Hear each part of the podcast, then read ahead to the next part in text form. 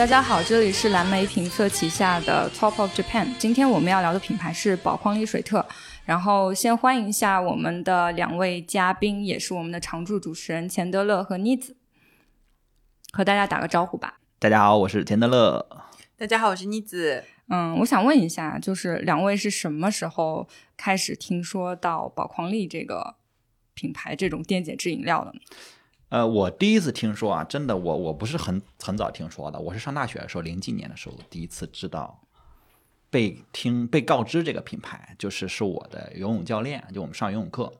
然后教练说说你们这个大量的运动之后可以补充一些电解质饮料，补充一些运动饮料，然后就说了几种运动饮料，说这个是呃呃呃官方比较认可的。嗯，因为他为什么说官方呢？因为我们的游泳教练也是郭晶晶和吴敏霞的启蒙教练，对，所以就是比较自豪，对，所以他说的话我们都比较信，对，比较有公信力，对。然后他就说，他说有几种运动饮料，然后哎，宝矿力水特啊，加德乐，然后他同时还提到说，还有运动功能饮料，像红牛啊，像这个啊，一时间想不起来别的了。反正就是当时宝矿力水特这个名字给我留下了深刻的印象，因为它不是一个标准的词。就这个词好奇怪，但读起来又很顺口，所以当时就上完第一节游泳课，我就去买了，哎，觉得好贵，所以对于一个这个穷大学生来讲，好贵啊。然后喝了，然后觉得好难喝，就是就是奇奇怪怪的味道，因为它让我想起了糖盐水。因为小时候在家里，如果拉肚子的时候，反正我妈会给我冲用温水冲一包糖盐水，就放点盐，放点糖。哇，那个味道就是喝起来滑滑腻腻的，就非常的恶心。就是他说这个能让你快速的补充水分嘛，然后所以让我回想起来那个味道，所以就很长时间之后都没有再喝。但现在成了我就反正很日常的饮料，我每每周几瓶是要的。嗯，妮子呢？我其实很模糊了，就是知道宝矿力，但是我应该比较清楚的知道，我这种电解质饮料的第一个品牌还是加德乐。嗯。就是那个是有印象的，好像是在电视里面看广告什么的。因为呃，宝矿力好像没有在我们电视上做过太多的广告，在中国的话，没有我们没有这个印象，没有印象。对，就是那个可能是加德乐先就是知道哦，原来有这种奇怪味道的饮料，它也挺奇怪的味道，其实，嗯，然后是就应该差不多高中时候吧，就了解到了。然后我后来。因为被问到这个问题，去查了一下他进中国的这个时间，我觉得应该差不多就是正好在上高中那个时候，他到中国来了。嗯啊，就那个就平滑的接受了有这么一个饮料，然后在货架上有卖这样子。完了，我跟两位还挺不一样，我觉得它挺好喝的。你就第一次喝都觉得它很好喝吗？对，因为哇，变态啊！哇，真是这个味道多奇怪。而且 而且我又觉得它那个包装挺好看，我就单纯挺喜欢蓝颜色的。啊。然后我又觉得它是就是同类型的电解质饮料里面比较好喝的。嗯。所以就尤其是拉肚子之后会买来喝。嗯，这也是拉肚子星人啊，拉肚子星人。这个。没想到开场话题就聊到了这个方向。就是我我也觉得它挺好喝的，嗯，就是嗯，包括那个时候加德乐，你也就是一开始有点，因为你对饮料的预设。然后接受它的时候会有一点点 bug，然后就是你接受了以后又会觉得说，哎，其实也挺好喝的。嗯，是是，你跨过了那个坎儿之后，你就会发现它越越发的好喝，因为它那个甜度什么的，就是那倒也没有口感。对，因为因为我现在就比较不喜欢喝特别甜的饮料了，就是齁嘛。就比如说我偶尔喝，比如开长途车的时候偶尔喝红牛，我就会觉得就齁的慌，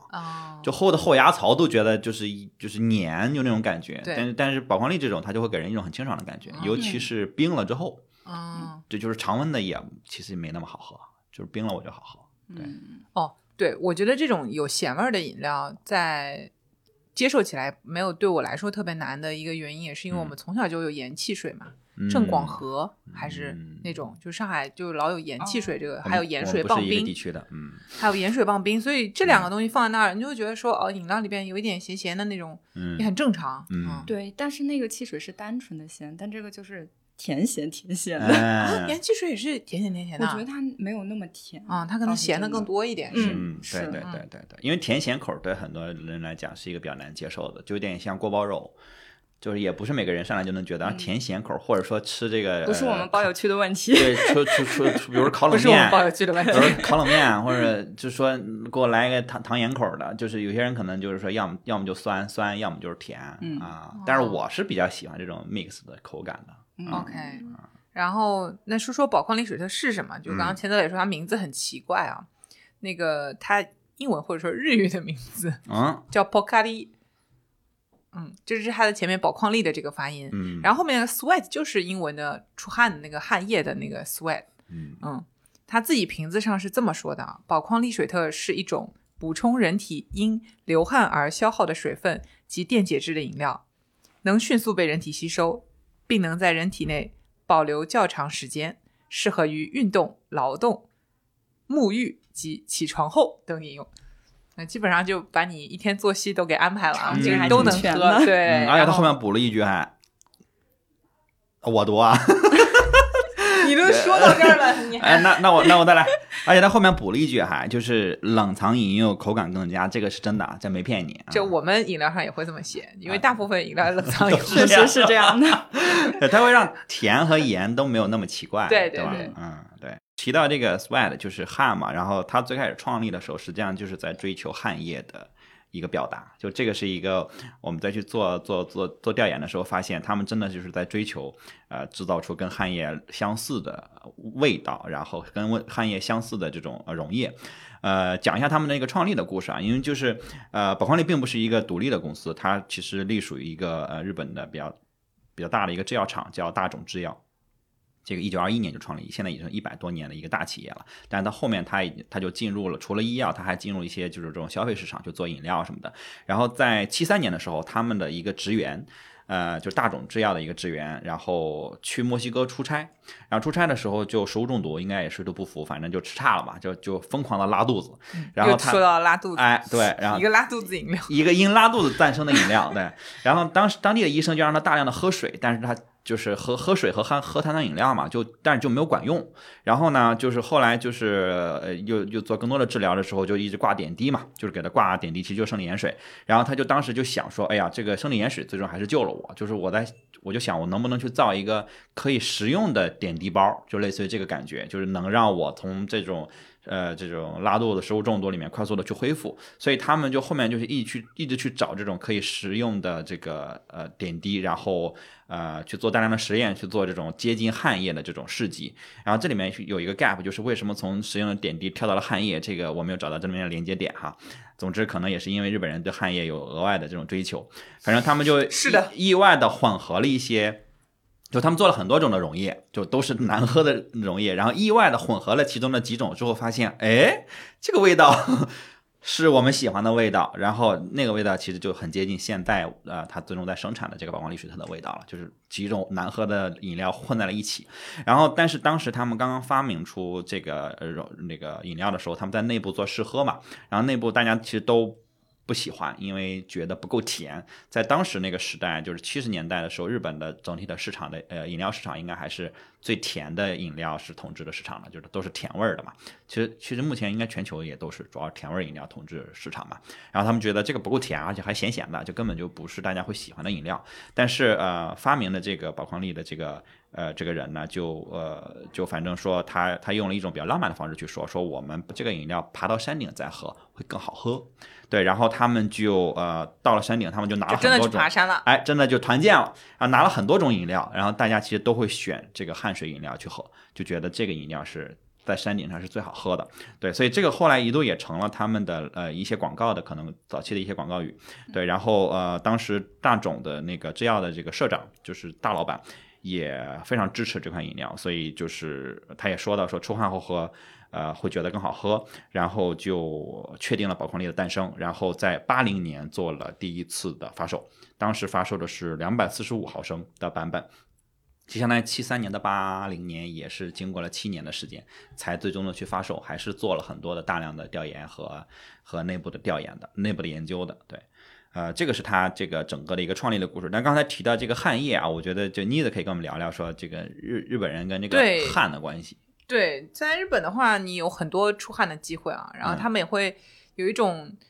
通识吧，觉得就是人应该出出汗，就是嗯出汗可能健康一点。对，这个我们也有这种感觉嘛，就是人嗯可能运动啊或者什么的。然后日本还有一个他们呃比较惯用的出汗方式，就是去泡澡，然后蒸桑拿，嗯哎，就甚至还有一种玄学，就是说，哎，你看啊，我这个桑拿蒸完了之后出的汗液啊，它是圆圆的。就是我有在那个桑拿间里面碰到，就日本那个大妈，然后跟我聊天，你看，哎呀，你这个汗出的特别圆，说明你体内啊没有什么这个太多的脏的杂质，然后出来的那个汗是圆圆滚滚的啊，说明你这个排的差不多了，挺通透了啊。就是他们对于这个出汗这个事情还是挺有追求的。嗯有执念，对对对，然后包括那个，就是呃，很多那种装备，你们看到那个什么脖子里面塞根毛巾啊，什么那种弄法，其实也是他们在劳作的时候，哇，怎么把那个汗让它吸掉啊，这样子。嗯然后他们还有那种情况，呃，之前不是还发明过衣服里面有那个风扇啊什么那种，就是在外面他们很流行制服文化嘛，嗯就你干什么的就要穿那个衣服，那可能在户外工作的时候，他也要穿他们那个制服啊什么，就会很热，然后出很多汗啊那种，就是他对于出汗流汗这个事情，跟有一些工作产生的工伤一样，他都会认为那是荣誉。就是是我很卖力的一个象征啊，满头大汗的这个感觉勋，公勋公章，对，嗯就是这种感觉，嗯，所以这个我觉得他们是有这种出汗崇拜的文化执念。对对，但是出了汗还是要补，那是呀，嗯因为日本他们夏天的时候，每年中暑的人是非常多的，还还有很多人是因为中暑死掉的，嗯就他中暑的情况非常严重啊。我觉得就我们好像之前也聊到过，就关于他们喜欢这个公勋章的这个感觉，就觉得你在户外工作，然后很努力，嗯，啊，然后就 shock 了，就过了，就过了，真的就是然后就穿着西服倒在了地上，嗯，？忍着不说，然后特别人就是会中暑那种。嗯，就等发现已经很晚了，可能，对，而且我是到日本才发现啊，中暑这么严重啊！嗯就我都有我的牙医都因为中暑去过医院，我跟他说我在外面跑步，然后他说你你小心中暑啊，就是会特别的关照你这个问题。嗯让他们一中暑就要到医院去输液，然后补充那个，就是反正要住院的那种嗯状态啊、嗯会认为这是一个很大的事儿。要要么就是他们中中暑中的特别严重，嗯，没有具体调查过，但是我就发现他们对于出汗这个事情是有一种精神上的这个这个享受的求，对，嗯嗯，所以我觉得可能他把这个饮料的名字也出成汗液啊，嗯跟这个是有点关系。嗯，但我们现在提到宝矿力，会觉得它是比较有代表性的这种电解质的饮料，就是补水的饮料。但其实它在二十世纪九十年代中期的时候，已经成为了日本历史上第一个嗯累计产值就超过十亿美元的日本本国生产的非酒精饮料。这不是仅仅放在就是一个电解质饮料的赛道里面去比较，是而是跟所有的非酒精饮料嗯，就把那些茶、什么气泡水儿什么这些都算进去，它还是就相当于第一个超过了这么一个十亿美金的，对是吧？是嗯，是的还是很厉害的。是，那它是原来就卖的这么好吗？那妮子老师可不可以跟我们大家分享一下，就是宝矿力它在整个发展和营销的过程当中的故事？嗯，它其实一开始卖的时候，因为这个口味也确实是要接受一下的，对吧？一开始它的策略就是我先送给你们喝，你们先喝喝看，因为我前面不是说日本人有这种出汗的文化嘛，嗯他他就去跑到那个公共的那种浴室啊，然后桑拿房啊、健身房这种让大家会大量流汗的地方，然后就给大家免费的去喝，然后他送了非常多罐出去，一年送了三千万罐。我只能说，大众制药可能那时候有钱呀，家底比较不厚，，还有一点，我就、嗯对，同样是做饮料的，我们嗯做酒就知道，就是其实你这个成本没有那么高。嗯，嗯，可能成本主要是包装。嗯对，啊其实你营销成本，你花去打广告，花去干嘛？嗯这个钱你花在做产品上面来说，你这个量还是可以挺大的，它毛利还是比较高的。明白最。后还是说你在品牌上花的钱可能是占大头的，嗯所以它就相当于你算算日本人口嗯。三千万罐什么概念？就是如果是按照一人一罐没有重复拿的情况下来说，他让日本四分之一的人嗯，都喝到过了他的这个，就是我觉得是高举高打啊，上来就是哇，就好比你在 大中国做一个饮料，你你让三亿人、四亿人喝过这个饮料，哦。哇 这个也是不老少钱了啊，啊。那可不，那但是是是现在新消费品牌的一个思路哦，啊是吗？可以可以，反正如果你对自己的口味或者说功效，或者是嗯给人带来的感觉，哎有信心有信心的话，我觉得就是让大家这个日本试饮、试喝、试吃也很多嘛。你你这个都干多了以后，可能别人也会觉得，嗯，下次看到的是熟悉的，然后会去买，对吧？嗯啊那么所以就是 第一年啊，他们这个发出去的产品肯定远超过他们这个销量的，嗯。啊，但是他把你出汗之后嗯。这个场景，嗯，哎，出汗之后要补充水分的这个场景，跟他这个品牌牢牢绑定了，之前肯定没有这么干的，占领心智，对他把这个场场景占领了，就是嗯。他认为，你看你出了汗就要喝我，嗯，没人干过这个事儿，他是哦第一个干这个事儿的，把这哦个场景给你绑死了。而这个场场景呢，又是日本人比较崇尚的一个而且非常崇尚的嗯对对，哦，又接话了啊，没事没事没事，没事 就是一个比较正向的场景，对吧？嗯然后它还经常发生，每天你都要泡澡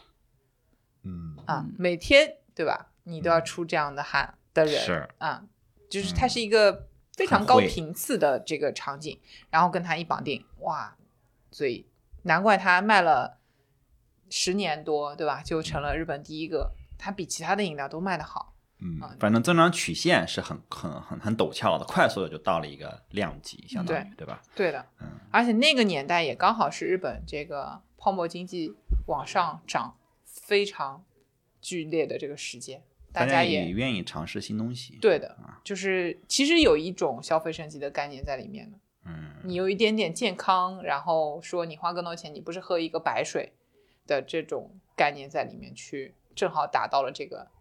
关键我觉得还是他在场景绑定这件事情上做的非常厉害。场景营销，对不对？对的，而且它一开始就是一个小小罐，是一个玻璃瓶，就二二百四十五毫升，二百四十五毫嗯升，很小。然后就等于说你就有一点像什么，后来啊，嗯这个场景被什么东西替代了？大家看小丸子，或者是看那啊个蜡笔小新，泡完澡以后是喝什么牛奶？嗯，对冰牛奶，而且是对，嗯就是这一开始其实这是宝矿力的场景，而且它的那个瓶子跟那个牛奶瓶现在的那个样子也挺像的，是一个那种呃金属拉环瓶盖，然后是一个玻璃瓶，小小的这个样子啊、嗯然后打开咣咣咣，打开炫炫一个，对，真的是炫一个两百多毫升啊，你两口就炫完了呀。嗯，对它，然后它到嗯快接近两千年，九七年的时候，它换成了一个塑料的大一点的瓶子，也就跟中国现在在卖的这个五百毫升，这个五百毫升的样子有点像了。明白？嗯，就是变成了这样子。然后后面它就没什么变化了，它的这个标标签啊，从它创立到现在，这个 logo 几乎是没有变化的。嗯就是一个德国设计师给他弄完了一个很性冷淡风的一个设计，嗯 就是字母两排，然后排列一下，下面有一个波浪纹，嗯嗯，然后这个波浪纹它当时也是植入的很厉害，就是说这是你身体补充水分的一个曲线，是好像是这么说的。然后就是很会 哦。啊，是就是让你看到一个水波浪的这种感觉。然后日本文化里面，水波纹本来就也有一些特殊的含义嘛，跟他们那个那个浮世绘啊什么那些有关系的，所以嗯。整个东西就很好接受，然后辨识度也很高，而且它跟其他的这种能量饮料这种好像也不太一样，它选的这个颜色哈，然后它的那个瓶型啊，以前还有过嗯易拉罐的。嗯。但这个在中国应该是没有卖过，就是金属罐，可能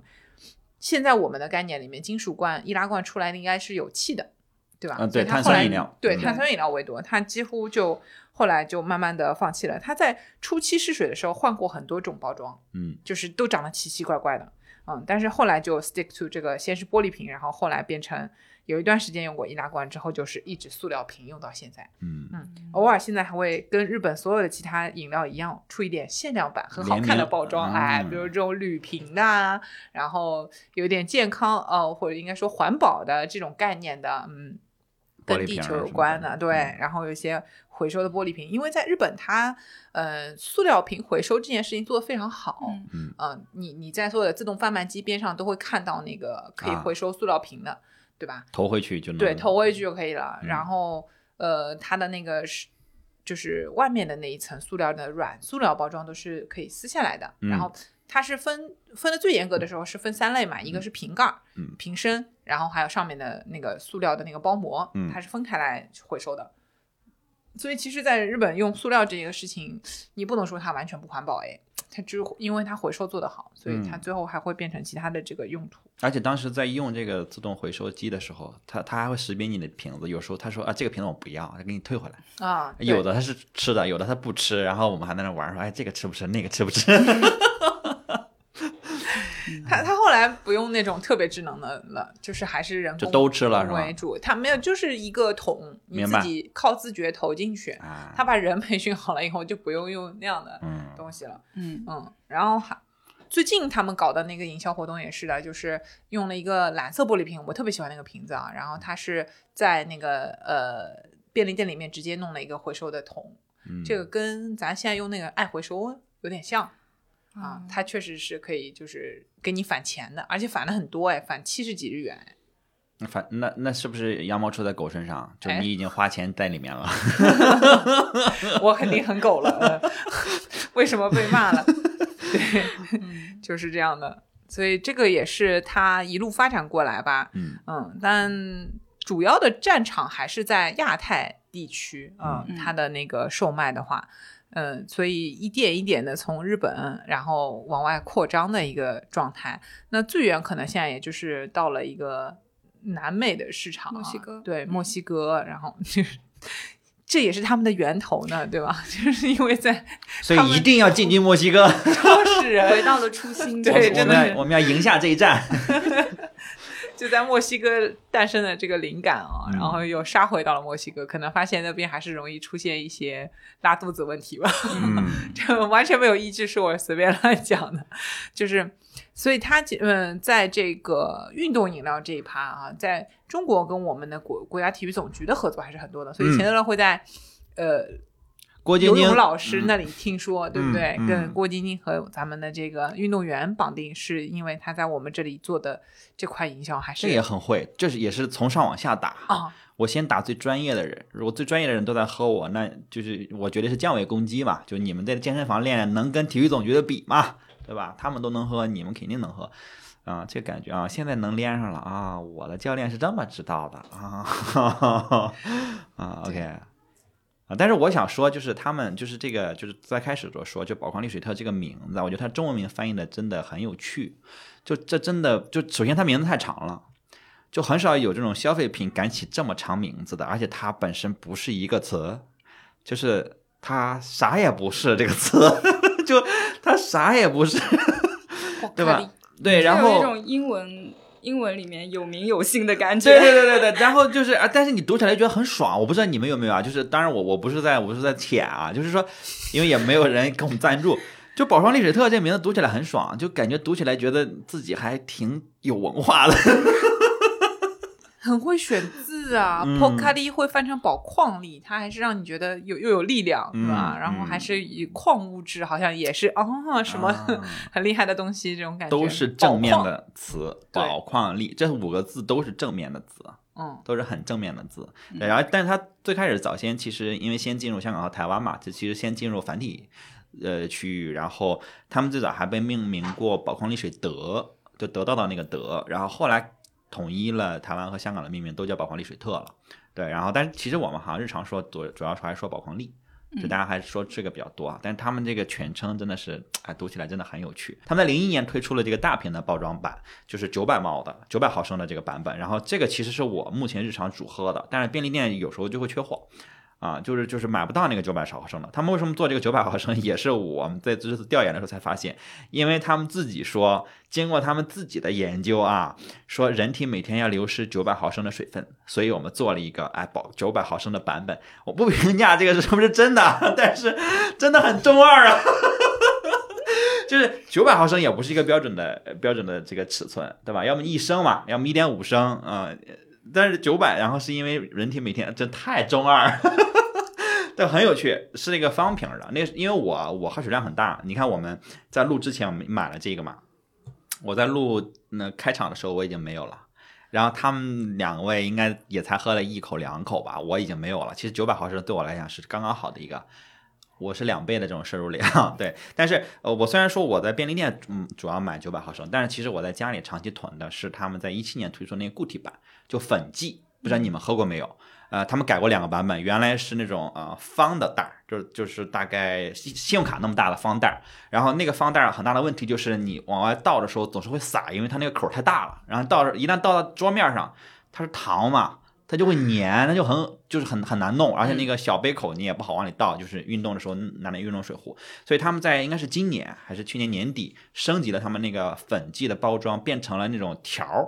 就条状的，就是跟就两两两指那么宽的条状。这个时候很小的口儿也可以顺滑的倒出去。对他们改了一下配料什么的，就改了一下这个配比，但是基本上跟原来还是一个味儿的。这个的好处是特别便携，所以我的包里现在都会常备嗯呃三四条啊，就是备着，如果我想喝我就冲着喝。这个包装的升级用了四十年，就是嗯你说那个方包是他们一九八零年的时候就推出了，哇哦，哇，我这我确实不知道。对，然后他们现在就是这个这个方便之处，就比如我健身，我可能会拿嘛，原来我会装两瓶这个呃去，但是问题就在于说呃很沉啊、然后如果两个人健身的话，就是四瓶就特别沉，或者大瓶的都很沉。但是你拿那个粉剂就特别轻松，然后你去健身房直接接冰水，然后一冲就好了，而且它还省得你去带冰水，因为冰的饮料在包里放着它就会渗水嘛，它就会表面会发汗嘛。然后它就皮实不好拿，对，所以粉剂其实是特别好的。然后我我出差啊什么的，或者出去玩，我都会带着啊，就、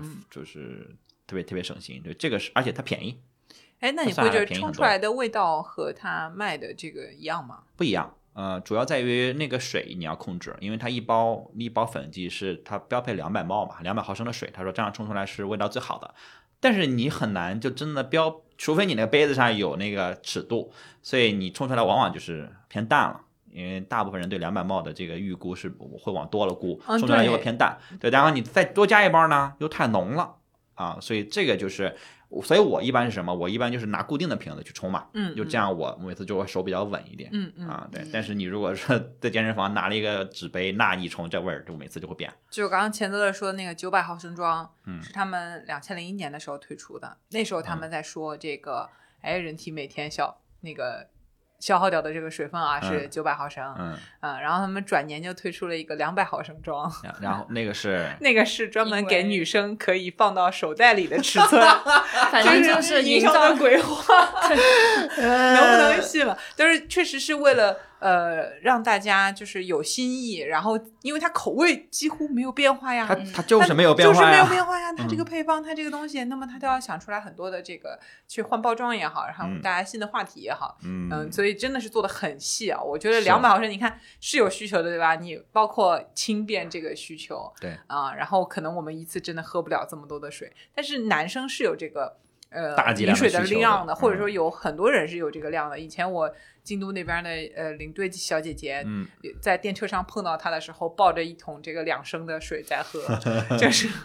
他真的他就是一个很需要喝很多水的人啊、嗯就是 会那样的。有一些还很优雅的，会拿根吸管放在一个两升的瓶子里面，因为你两升瓶子举起来会很累嘛，嗯那个放个吸管在里面，嗯，大概可以那么喝一下。嗯我觉得各种各样的需求还是值得被满足、被看到的。它国内也有三百五十毫升的版本，但是就是它卖的价格跟五百毫升差不太多，所以就是可能就单纯因为可爱吧，因为它相当于只有上半身的瓶身，你能想象到它很可爱，对，然后它是整体缩小的版本啊，主要还是轻，包括喝不完对，对，可能还是就是给女生拿在手里，它不沉嘛。然后五百帽的可能还稍微有点大了，就是你总是剩半瓶，咣当咣当咣当的。对，对，但是那个很少见卖，就可能我只在网店上见过，然后买过一次，然后觉得真的是血亏啊，就是这个，哈，这差了一百五十帽，但是价格会差不多，然后只是因为可爱，呃，我就买粉剂吧。对，所以他就是在包装上面花了很多的功夫啊。嗯对我我们聊聊他们的设计吧，因为他们就是宝矿力这个设计其实是真的是沁沁人心脾，就是很经典。因为刚才这个妮子也说，他们从开始呃到现在也基本上没有变过太就是这多的设计，个配色就是对这个就做就是这个微调嘛。就是这个主视觉。嗯，那嗯那个 Jamie 老师跟我们说说，因为蓝色其实在整个食物的包装体系里面是比较少见的，嗯，因为大部分的饮料都是暖色调，像我们现在就一口能够说出来的，就像可口可乐、嗯芬达，嗯然后加德乐也是橙色的，然后红牛，然后脉动因为是主打维生素和果味的，所以它用蓝色就还算合理，嗯，对。然后但是宝矿力水特的瓶子是这个颜色和这个字体这套 logo 的视觉是从一九八零年开始就没有再换过，嗯。然后它的寓意其实就是天空和海洋，包括它当时的设计师其实是一个德国的著名的设计师，为宝矿力设计了这个波浪造型的字体，然后再由日本的设计师调整之后，就诞生了这一系列比较经典的 logo。嗯，这个其实德国的设计师也挺妙的，因为他在自己的官网上讲过宝矿力 logo 的设计，因为宝矿力 logo 的设计在呃日本的一个设计的展览，就是 Icons of the Times。就是讲的是五十年的这个品牌设计，嗯嗯，这个展览上也有宝矿力的出现，然后里面的描述就说宝矿力产品设计有更深层的概念，是因为传统的日本是拥有丰富的自然资源和水资源的，但是宝矿力它诞生的背景其实是当时城市化的背景，它展现的是一种人们对于这个生活的改变，因为到了城市里面没有办法很轻松的享受到这些自然的资源。嗯，所以他做了这样就是和天空啊、大海啊相关的这种设计，而且呃，这个设计师叫 Helmut Schmidt，是一个他是呃瑞士传统的印刷学院出身的，所以他本身对于字体就很有研究。然后他在那个设一些设计网站上是被称为是当代最好的这个印刷字体设计师之一。嗯。嗯，还有像刚刚妮子老师说到的，就是这个曲线的作用，它其实是呃，在他们官方的宣传口径里面说的是淡水吸收速度比较图表曲线的一个图形化的一个象征吧，嗯。然后其实不得不说也是一种策略，因为它这个 logo 和主视觉到现在都基本没有变化。其实，嗯，因为当时宝矿力也它的诞生也面临着一些就是欧美国家它也有一些能量饮料和运动饮料的产生，但是它这种设计其实呃反而让它占领了比较先锋的地位，因为在之前有一部电影，我记得是叫《回到未来》第二部的里面。嗯，它里面是给百事可乐做了官方的广告，但是有一场电话会议的时候，那个男主旁边，呃，这个桌上放的就是宝矿力。当时片方的要求是说，我们要找一种很有现代感的饮料，而且当时亚洲文化正在崛起的时代，所以他们当时就选择了宝矿力。所以就是，嗯，反而倒让宝矿力就是占在饮料的行业占领了比较先锋的地位，而且在视觉上也给人比较新鲜的感觉。嗯，就经历了时间的考验，反而现在穿过了现在到了未来去，就是被认为是一种未来的饮料，是对吧？嗯嗯，因为刚才那个我们反复提到说这个运动饮料啊、能量饮料，我觉得还是稍微简单的说一下，它们之间其实还是有区别的。就是我们说宝矿力和红牛，它分别能代表这个电解质饮料或者运动饮料和能量饮料，它本质上是不一样的，它不是一种功效的。像宝矿力作为这种电解质饮料。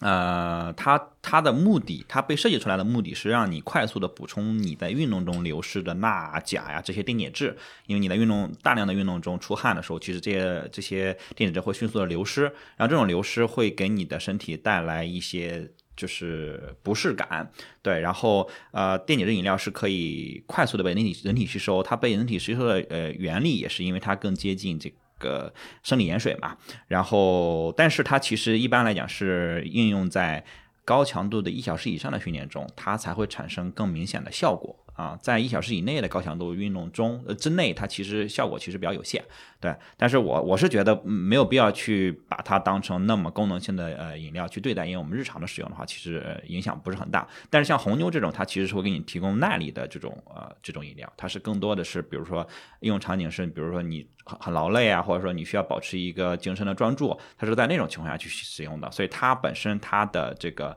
呃呃，这个糖的浓度也会更高，然后呃，但主要的起作用的还是咖啡因和牛磺酸这些东西，它并不是给你补充水分的。对，所以这两种饮料是要区分使用的。然后宝矿力是在运动中使用的，红牛是在呃保持耐力的时候使用的啊，是两种不同的场景。对，就简单说一下，因为我们老是提到嘛。对，但是我们说回到宝矿力，这个宝矿力还有一个很重要的亮点，就是它在这个品牌形象上其实给人一个很很新鲜的一个感觉，而且它是。长期持续了这种新鲜的感觉，就从八零年到现在，它一直保持了一种新鲜的感觉。其实跟它的这个营销其实分不开的，因为最开始时候妮子提到说，好像在国内我们很少看到它的这个广告，对，其实在线下线上好像都。比较少看到。对，然后但他在日本其实做了非常非常多。然后呃，我在最早最早看 Wikipedia 的时候，我发现这个宝矿力的这个介绍，它最大的篇幅就整个 Wikipedia 的宝矿力那个页面最大的篇幅是他们广告区，就是他们列出了从八一年到现在，几乎每年都有一首甚至两首、三首的。不同地区的这种广告曲，他们会把它列出来。没有一个饮料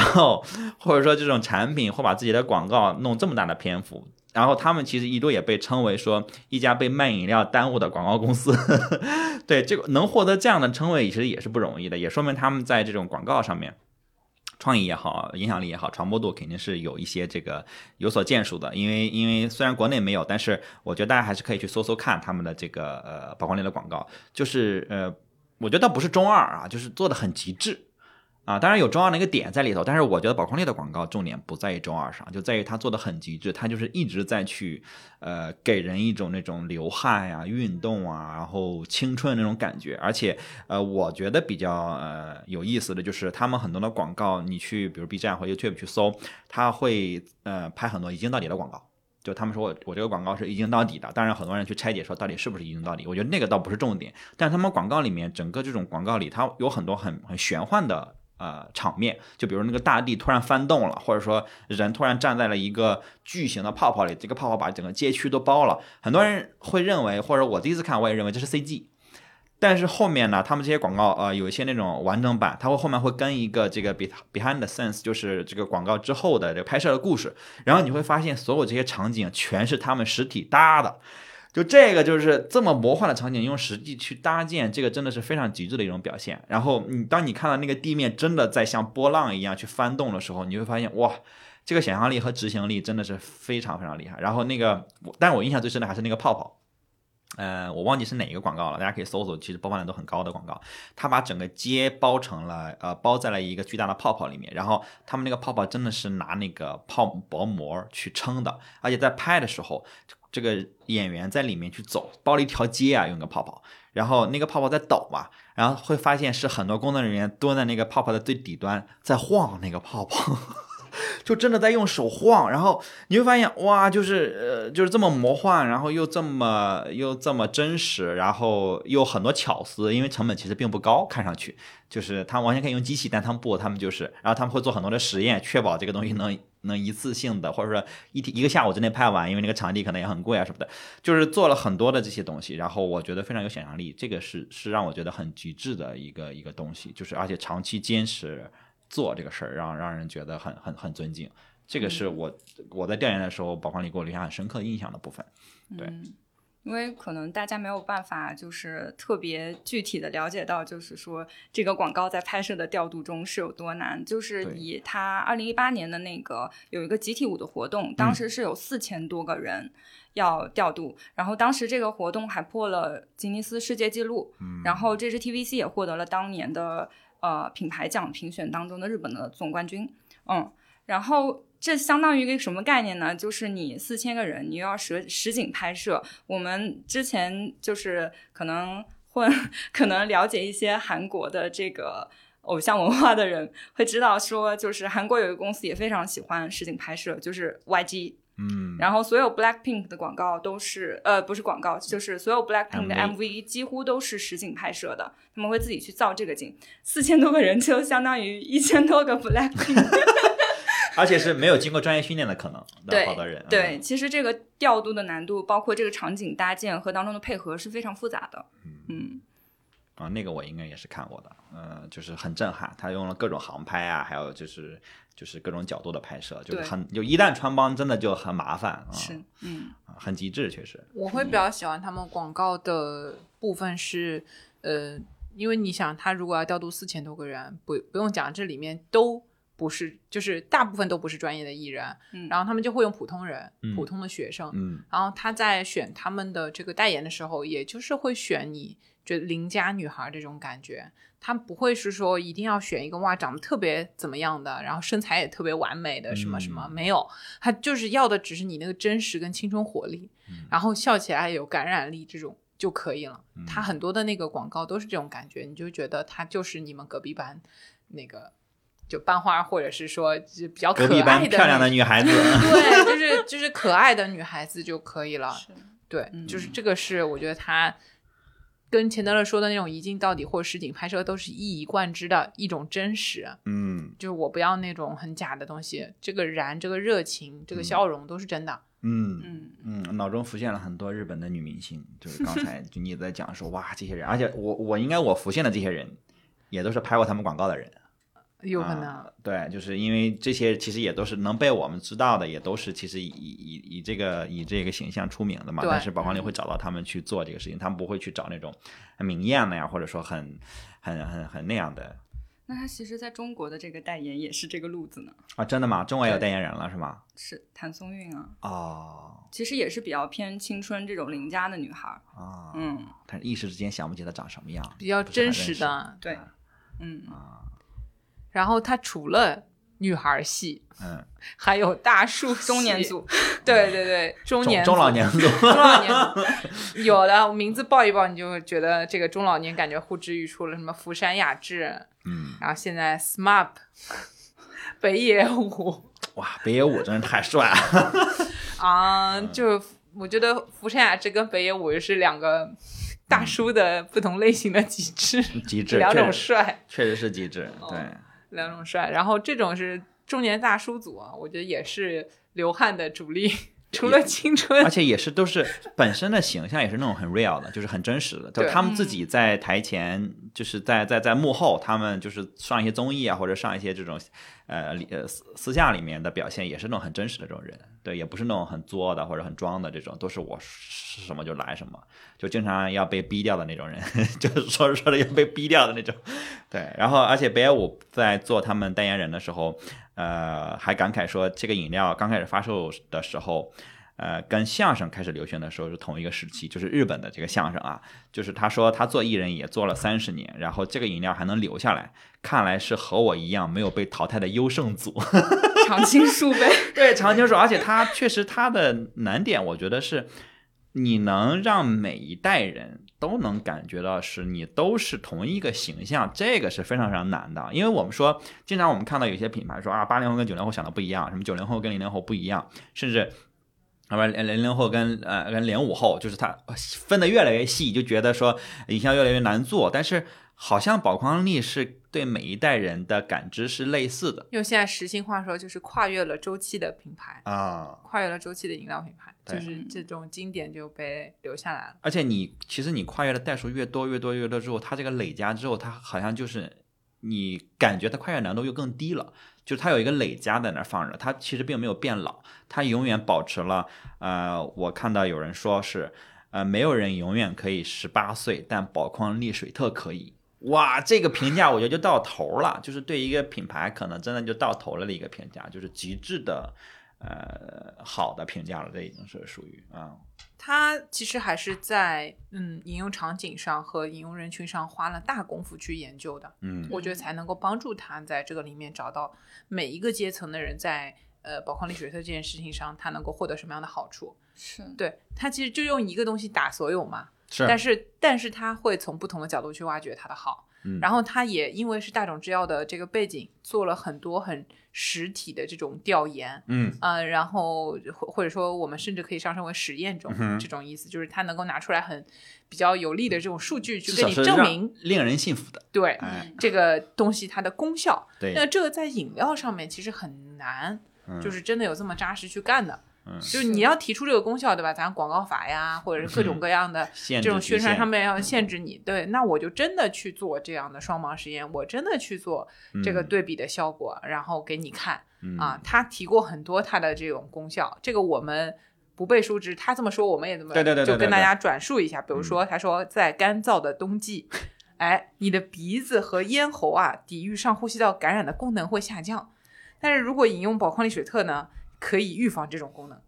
下降，哦，就是预防这种功能下降。前半句一定是对的，后半句我们就不评价。对对，这个我们不评价，但他自己是这么说的。然后他也说，包括洗澡的时候，对吧？它比普通饮用水更加有效缓解脱水症状。嗯啊，然后还甚至他做过这个，在感冒的时候，他觉得能够帮助你更快的恢复哎，这个呃你说广感冒的这个，这个是我我看到很多呃港台地区的宝矿力水的广告，嗯他们在强调这个事情，就是哎给人一种呃我感冒了我要喝宝矿力，甚至可能。八九十年代的人会对这个事情会更呃感知会更重，因为那会儿可能广告法的限制会更有限一点，他们可能会更直白的说这个事情，所以孩子感冒了就会给他买一瓶广告力喝。对，所以嗯宝矿力从一开始，或者说它进入某一个市场的时候，主要打的就是它的功能。嗯，这个你放到品牌营造这个事情上也是很对的，就是嗯我先说功能，你先不用管我是谁，我就告诉你我有这个功能，嗯然后你就知道了，哦，我有这个功能，哎就这个品牌就跟这个功能联系起来了，是然后再加上。嗯，那个场景化，对吧？你干完了什么事之后，然后哎，我这个功能就能体现哪一个场景，然后把它捆绑起来。嗯再后面才是到了青春女孩啊，然后出汗啊，然后年轻啊、活力啊这种更虚的这个呃标的上面去去跟它这个品牌的感知去营造，其实就是从上年轻。从上往下打，嗯就是从越窄，这个功能是很窄的吧，然后场景就稍微宽一点，然后女孩儿所有人都喜欢，然后它就是执行很棒嘛，它把这个我们都知道的道理，然后真的一以贯之一以贯之做下来了。是啊、然后现在他可能呃，就是会对他的挑战是说啊，那日本进入老龄化社会了，或者说嗯其实很多地方都开始往这个方向走了。每个地方有不同的打法啊，你市场的细分，他们的需求不一样。比如香港地区就会说感冒，嗯是不是那个地方的人感冒 会会觉得说呃要恢复的更快？嗯，还是怎么样？就是他们的那个心理微妙的需求不一样。对对，那日本可能到老龄化了以后，他哎，这个东西你上点年纪的人能不能喝啊？嗯比如说我有一些基础疾病的人，我能不能喝呀？我代谢等等的，这可能又变成他新的一个课题，他要去研究，是不是会针对他们再有一些变化啊？我不知道。嗯，嗯，因为他们他们自己呃出过低糖版。嗯啊、刚才我们没有提，他们自己出过低糖版，我嗯。我忘记名字了，就是嗯。也是因为有些人诟病说宝矿力你这个其实含糖量还是很高的嗯。啊，然后这个含糖量的话，对于一些比如糖尿病啊，嗯或者说就是我一些基础的嗯。呃肾肾肾的病啊，就是我泌尿系统有问题，我喝这个会不会不好？对，因为确实本身它的那个钠和钾，如果说我我们不说我们说过度补充的话，其实肯定是有问题的，因为它会给你的肾带来很大的压力，因为你的肾是要代谢掉这些东西的嘛。嗯那如果你的基础的肾的功能本身就不好的话，它代代谢上确实会有这个压力的。对，但是其实就是他们呃像妮子说，他们会对这些东西做出一回应，就是其实我会用研究或者我会用产品做出一回应嘛。对，但是整体上来讲还是非常的克制，就是我不会把我的产品线弄成那个样子，就弄成我有一百款 SKU 去去给你去打这些东西。对，然后刚才你一直在讲的时候就说到功能啊，就是往下打，让我想到了呃这个养乐多。嗯啊，它其实是一条线的，就就是说我是功能嘛，我助消化的，对我这个是给你补水的，就防止你脱水的，治治拉肚子、治感冒的，它其实都是从上往下打，慢慢的就变成了一个日常饮料。对，但是我觉得当它变成一个日常饮料的时候，我觉得大家就不太用去过度纠结它的功能性，因为它本质上它不是医生开给你的。对，就是我们玩笑归玩笑，我觉得就是也不用太说，就是太我我我觉得不应该有这种期待吧，就还是那个点，就是别有那种期待，就是饮料还是轻松一点喝。对，因为我因为我们聊想聊宝矿力，也是因为宝矿力，我们觉得它的这种一致性坚持的很好。我而且这个，因为我们可能都会有一些做品牌的经验，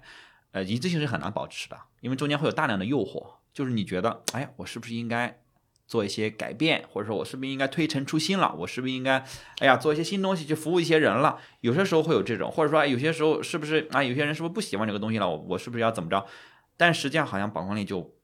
一直在坚持着同一个同一个思路，就在一以贯之的做同一样的呃做不一样的事情，但是它表达的东西是一样的。就但是我最终我不会说我推翻我的产品去做，因为这个我觉得本质上跟一些可能呃 S Q 非常多的饮料品牌，它立呃它的这个思路是不一样的。我我不是说评价说谁更好啊，就是你选了一条路，你去坚持嘛，然后你去把它做到极致，我觉得这个是让人尊敬的。哪怕你最后可能呃总体的销量可能你不如别家的那个好，但是你你所追求的是什么？你所追求的核心的那个点是什么？我觉得这个你只要觉得是满意的，我觉得其实就是令人尊令人尊敬的一个一个一个选择。对，这个是我我会觉得宝矿力能带给我感动的地方啊。对，因为他们明显是有能力去做更多的产品的。就且不说他们自己本身呃数据销量啊营收应该是不错的，再加上他们还有大众本身也是一个更大的呃母公司去包着他们，它其实可以有更多的尝试的可能，但是他们却一直去保持这种看似很克制的呃产品研发的这种这种这种链路。对我觉得这个是很很让我尊敬的。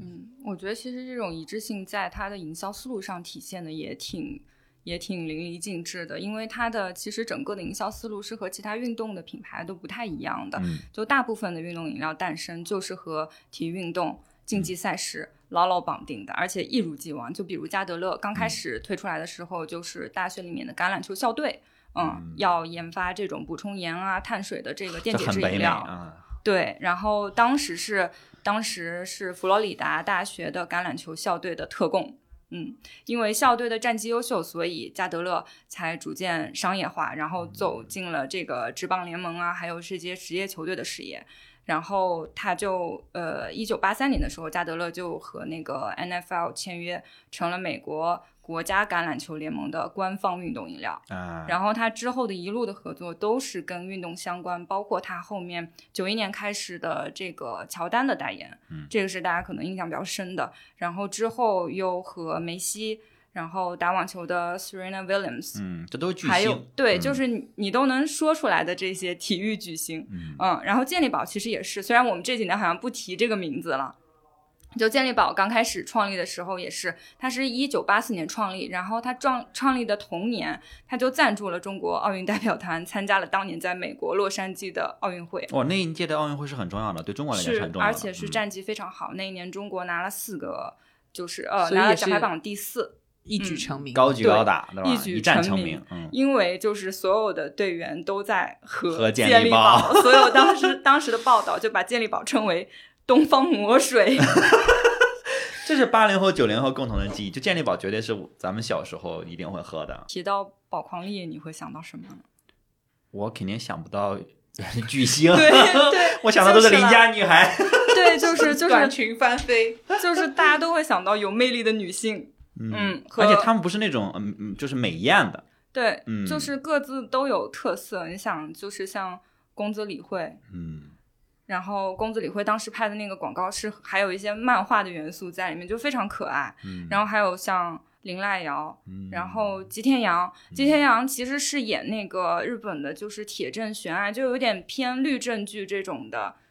电视的。然后她的长相也不是传统意义上意义上的那种大美女，对。嗯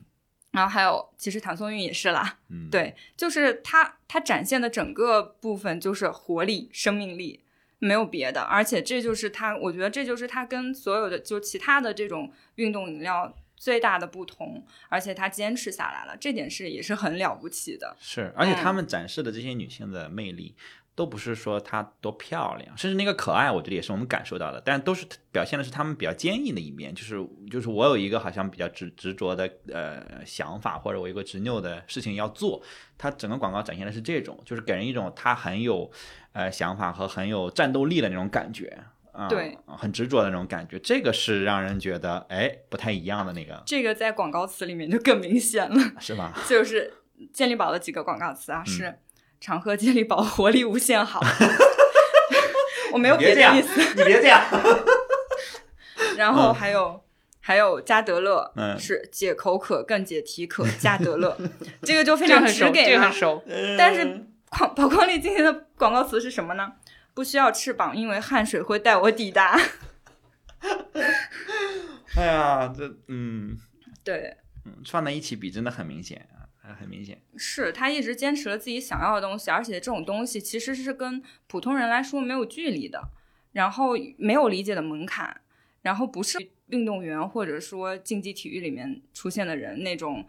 比较有距离或者说是仰望的那种崇拜，嗯，嗯是那种时令性的崇拜。嗯，然后更多的是，哎，我们好想像他一样哦，我们也想有这样的青春，而且是这样的只需要花五块嗯钱就能实现。对，对 啊，我我我感觉就是詹妹老师在讲这个的时候，我我反而就是越来越觉得，就宝光丽的这种，就是说他很温和，他很温和，他温和到你没有什么好反驳我的。就是你也不会因也不会翻车，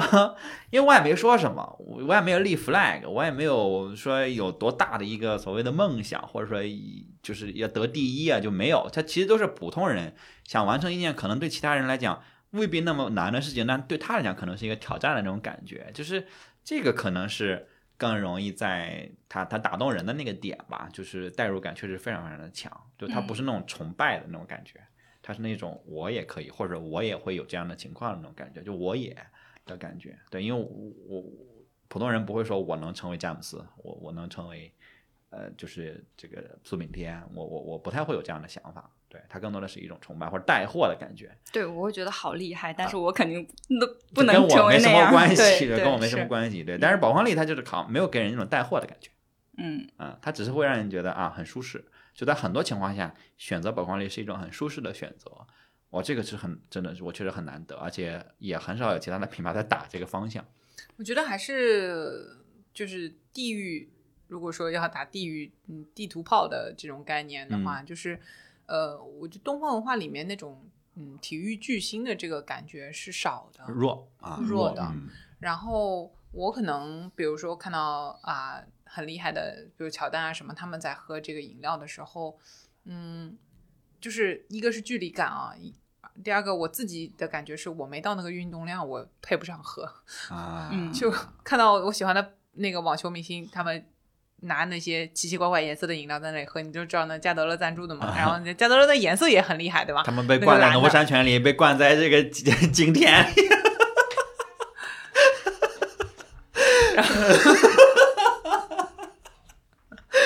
你太在想过具体了 是什么呢？嗯嗯，然后然后我觉得那个那个确实是那种离我的距离，嗯，就是嗯，啊，对你这也是一个点。对，就是他这个宝矿力，反正出汗人人都出嘛。嗯嗯，比如我在泰国的时候，真的有有过那种在路上。哎，走着，然后觉得，哎呀，出了好多汗啊，人好像嗯，那个很的时湿很，的时候，嗯，对我可能真的会在所有的饮料里面更倾向于选宝矿力去喝，啊，嗯就是这个东西它已经做到位了，已经深入我心，就是跟出汗相关的这个而且。东方本身可能对健康对我的影响和体育巨星对我的影响里面，还是会选健康对我的影响。这就是为什么就是像养乐多啊，像宝矿力，其实都选了健康这条线。他们其实是会认为自己是一个健康的饮料。不不会像说我是一个就是那种刺激的饮料、激情的饮料，它不是那种风格。就像红牛，它其实是一个，我们都感觉它是一个有刺激性的饮料吧，就是它很燃很那种感觉。对嗯，但是宝矿力是给人一种很温和的感觉，养乐多也就更更温和了，它是个奶呀、它还能怎样？它是奶呀、对我好像默默的就把水给你补了，对就跟喝水没有什么差别。我可能我还说，哎，你看我吸收还比较快啊，是这样的。嗯它没有攻击性，没有棱角，对，就它很普通，它放在哪儿，它放在任何场景里面都觉得 OK 的、合适的这种，嗯，是，而且他在做广告的时候，其实还挺有日本的特色的，因为就是有很多奔跑啊、跳跃的画面，我们常不常说日剧跑嘛，嗯对啊，然后包括他当时很出圈的，就是二零一五年的那个有 Queen's 乐队的《We Will Rock You》那个嗯广告。嗯，然后他最后说的是：“正因为现在我什么都不是，所以我能成就我所有想做的事情。哎呀呀，而且他当时这个广告叫 Jump 片，嗯。然后我不知道有有没有什么关联啊？因为嗯。日本有一个就是集英社的周刊少年 Jump，嗯。是一个漫画周刊，然后他出的漫画都是什么样子呢？就是像《世纪之灵》嗯。银魂》《美食的俘虏》《海贼王》《灌篮高手》《网球王子》《火影忍者》嗯。版本老师，然后或者成熟一点的，看过那个《圣斗士星矢》和呃《足球小将》《龙珠》，嗯，这样的。哇如数家珍。这几乎就是所有的日本漫画嘛，那就 不不我甚至是，想不到别的不是他们的了。关键詹米老师说这些的时候都没有看着稿子，你知道吗？他真的是脑中蹦出来这些熟悉的。哎，我只是挑了一些我看过的。中中二中二少浅浅看过年啊，中二少年，嗯，对。然后这些漫画的共同点就是什么呢？就是我们平时看日剧会看到那些特别热血的场景的共同感，就是努力、友情、胜利，嗯，青春，就是这太嗯青春了。嗯嗯，还是回到就是呃，我们刚刚说到就是一个品牌的坚持吧。嗯嗯嗯就是呃，之前有一个 CNN 的采访是里面采访到 Japan Consuming 的一个编辑，他当时就是这么形容宝矿力，他说有些品牌是专门给便利商店设计的，所以它的特定的配方所就是它的生命力周期只有三到六个月。我只是做时令，然后我只是让大家喝个新鲜而已。但是宝矿力水特不是这个样子的。他说这是大家在过去五十年中真正发展起来的一个经久不衰的长期品牌。嗯，嗯而且今天正是日本的这种耐力和悠久的历史让它继续前进。嗯，对，有些品牌确实就像佳米老师说的啊，日本特别普遍，就是老喜欢出那种限量版啊，然后就是一个新的季节限定的口味啊等等的。嗯这种也构成一个品牌的选择，就是这个品牌它就是用这种新奇特，然后不停的去刺激你，然后获得大家的关注的。但是也有让我们看到，就是宝矿力水特让我们看到，嗯，你一个品牌去坚持你产品，嗯啊，它是这样的一个品质和内涵，但是它的这种解读或者应用场景的这种方向上，还是可以有很多的呃延伸的，或者是说呃，其实更基础的就是关于到大家日常的这个东西，它本身就是一个可以跨越周期的。你人到了什么年代，都还是会出汗，还是要青春，还是要燃，你总有那个生命阶段。他把自己可以维持在这个地方，那么就不停的会有新的这种生命力去注入到这个品牌里，让它一个产品可以去就是穿透到每一个不同的年代里，有它的一席之地。嗯，确实确实，就是越说越让我觉得，哎呀，我对宝矿力的这个这种尊尊敬感又更更更强了。就是我我会发现，我们聊到很多 Top of Japan 的品牌的时候，都最后是聊着聊着之后，反而会越发的觉得它真的是一个让人值得尊敬的品牌。这个就是我觉得这是很难得的，这个也是我们希望我们去聊呃这些品牌的时候，能给大家。觉让大家觉得有趣，或者能给你带来一些些，哪怕是一些些的启发或者思考的，我们觉得都觉得这个节目我们做的是比较值得的。就是因为我们自己在聊的时候，我们自己都会被有时候被触动到，或者说被被启发到，就这个是呃我们想坚持持续做它的一个很重要的一个原因。对，然后既然都已经把这个调儿都起到这么高了，我们就必须得送几份这个宝矿力出去了。对，虽然人家也没有给我们赞助，对吧？但是也是可以联系我们的哈，就联系方式就是宝矿力可以直接给我们留言啊，发私信都行。这个我们今天我觉得，因为也考虑到这个物流的成本哈，我们也是一个小成本的节目，我们去送三份这个固体版的宝矿力的粉剂啊，因为这个物流成本比较低，同时呢，很多人应该也没有喝过，给大家尝一尝。它那个一包里面应该有十几条，对，然后你如果大剂量的买的话，其实还是很便宜的，一条也就合一两块钱，嗯，很合适，对，然后真的是这个居家旅行必备，给大家尝一尝啊，这个算在钱德勒的账头上啊，OK，这个那我们今天就，哎，这个还得说一下怎么送哈，得给我们留言呀，那不能白给，哎，得给我们留言，然后呢还要加入我们的这个新建的这个听众群。听众群的加群方式，大家可以在 show notes 里面看到，然后去添加蓝莓酱的微信，然后蓝莓酱这个会拉你进这个我们 TOJ 的这个呃听众群。对，我们会在群里面去发出这三份固体版的宝矿力粉剂。今天我们就聊到这边，谢谢大家，谢谢大家，再见。拜拜。